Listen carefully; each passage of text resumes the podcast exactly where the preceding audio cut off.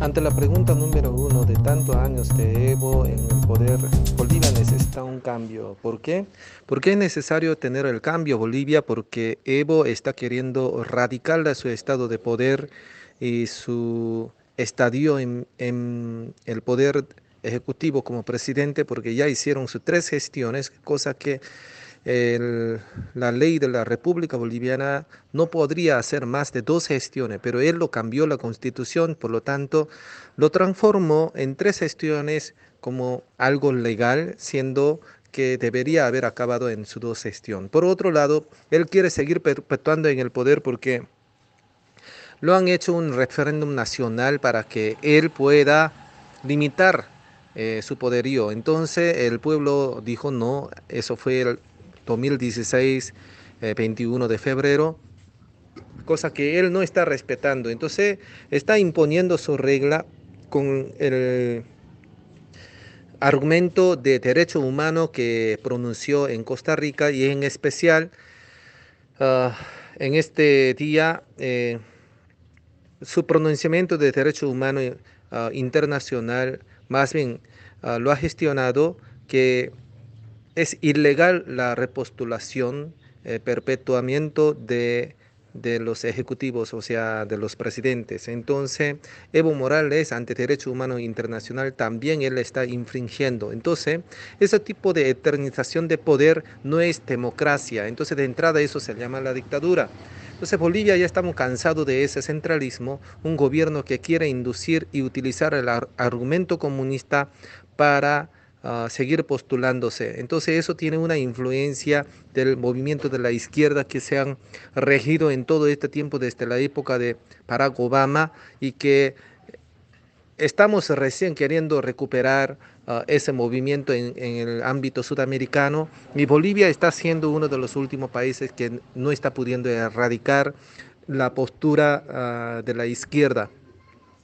Entonces, eh, es necesario la transformación de este país que está dirigiéndose de a poco lo que es la programación de Foro de San Paulo, donde quiere eh, imponer todo tipo de eh, movimientos hacia la izquierda, que es feminismo, que es el movimiento de LGTB, en pro del aborto, en pro de la destrucción de las inversiones privadas, empresa privada, iglesias, eh, atomización de las iglesias de Cristo.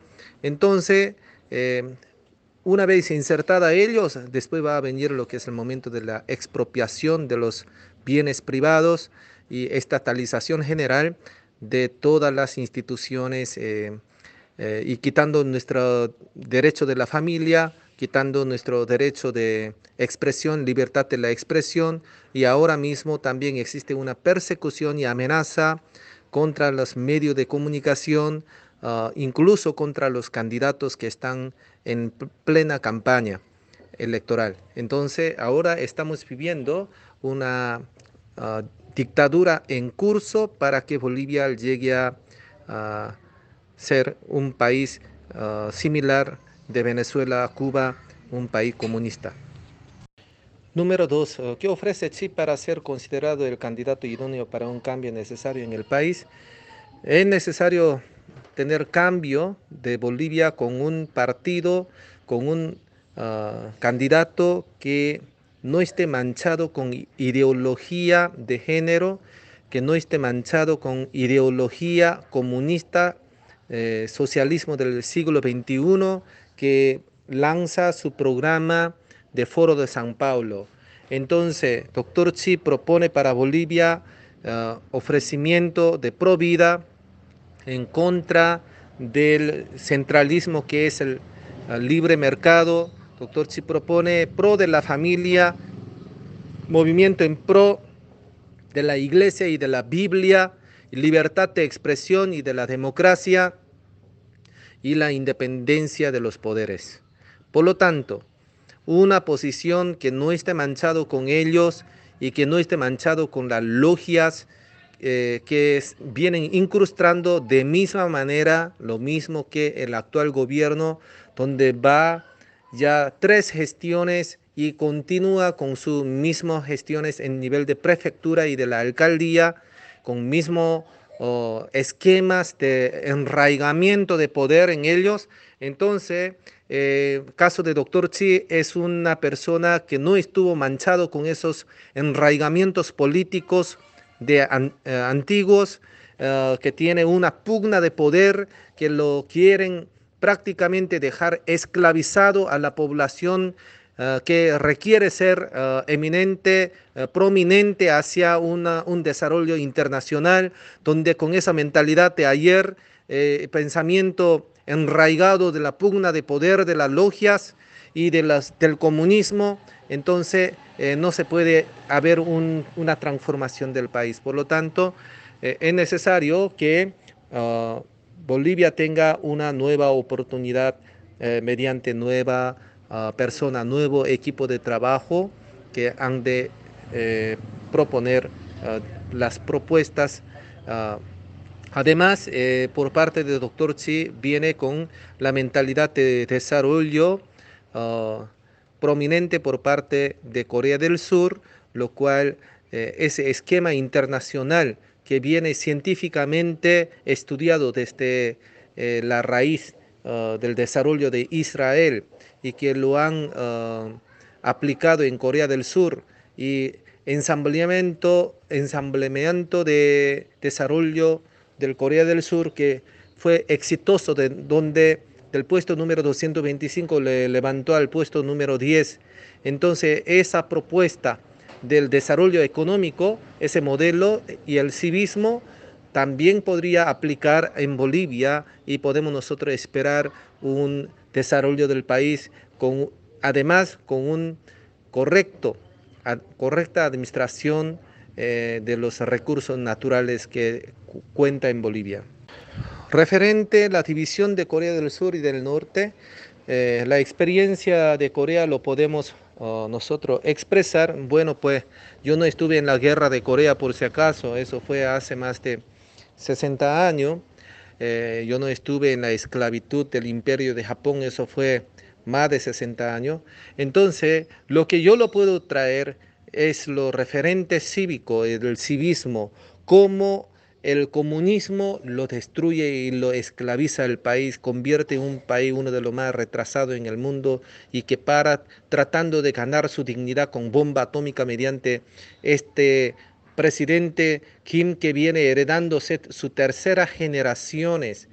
Y caso de Corea del Sur más bien es un país demócrata tiene libertad de expresión y se ha convertido en una potencia económica del mundo juntamente con el cristianismo. Entonces eh, es un país donde existe la libertad de la religión, libre expresión y libre comercio y libre alianzas económicas con los países del mundo que le han podido emerger. Por lo tanto, es un excelente ejemplo y un modelo, caso de Corea del Sur, un país que surgió desde cero de posguerra de tres años y medio, donde no tiene ni una gota de petróleo como recursos naturales y solamente con el entusiasmo y motivación de, los, de la población coreana lo han podido surgir para adelante el país. El tema en lo referente defensa a la familia es importante que nosotros debemos gestionar. Yo lo tengo una lema, una madre fuerte llega a tener hijos fuertes, un padre fuerte llega a tener la familia fuerte y una familia fuerte llega a tener una nación fuerte. Es importante el núcleo de la familia como fuente de empuje y fuente de estabilidad socioeconómico y que induce hacia la estabilidad de un Estado fuente de la felicidad. Nuestro estándar de la felicidad proviene de la familia. Relación hijo-padre, madre-hijo, esposo-esposa. Entonces todo ese vínculo donde eh, se supera la tendencia de favoritismo hacia un sexo, hacia una parte de la familia, o sea el hijo que sea el anciano. Eh, es importante que cada uno de nosotros sepamos manejar nuestros carros y tiene que haber simplemente buen semáforo. No se trata porque el hombre maneje bien o que mujer maneje bien el carro, sino todos los choferes tienen que manejar correctamente el carro y lo que tiene que cumplir es la ley del semáforo. Aquí no se trata de que mujer maneje mejor o que hombre maneje mejor el carro. Ese tipo de interpretaciones feministas son cosas más tontas que existen en el mundo. No se trata de que la mujer sea mejor o que hombre sea mejor en el manejo del carro. Todos manejamos nuestra potencialidad. Bien el carro puede agredir a la persona, arrollar, atropellar, como también el carro nos puede facilitar. Así es el matrimonio, las relaciones humanas, donde bien la familia puede construir el país, como también una mala administración de la ley y una mala administración de la familia puede destruir nuestras familias y nuestra vida personales. Por lo tanto, es importante que los legisladores replanteen la ley de la familia, en especial en caso de Bolivia.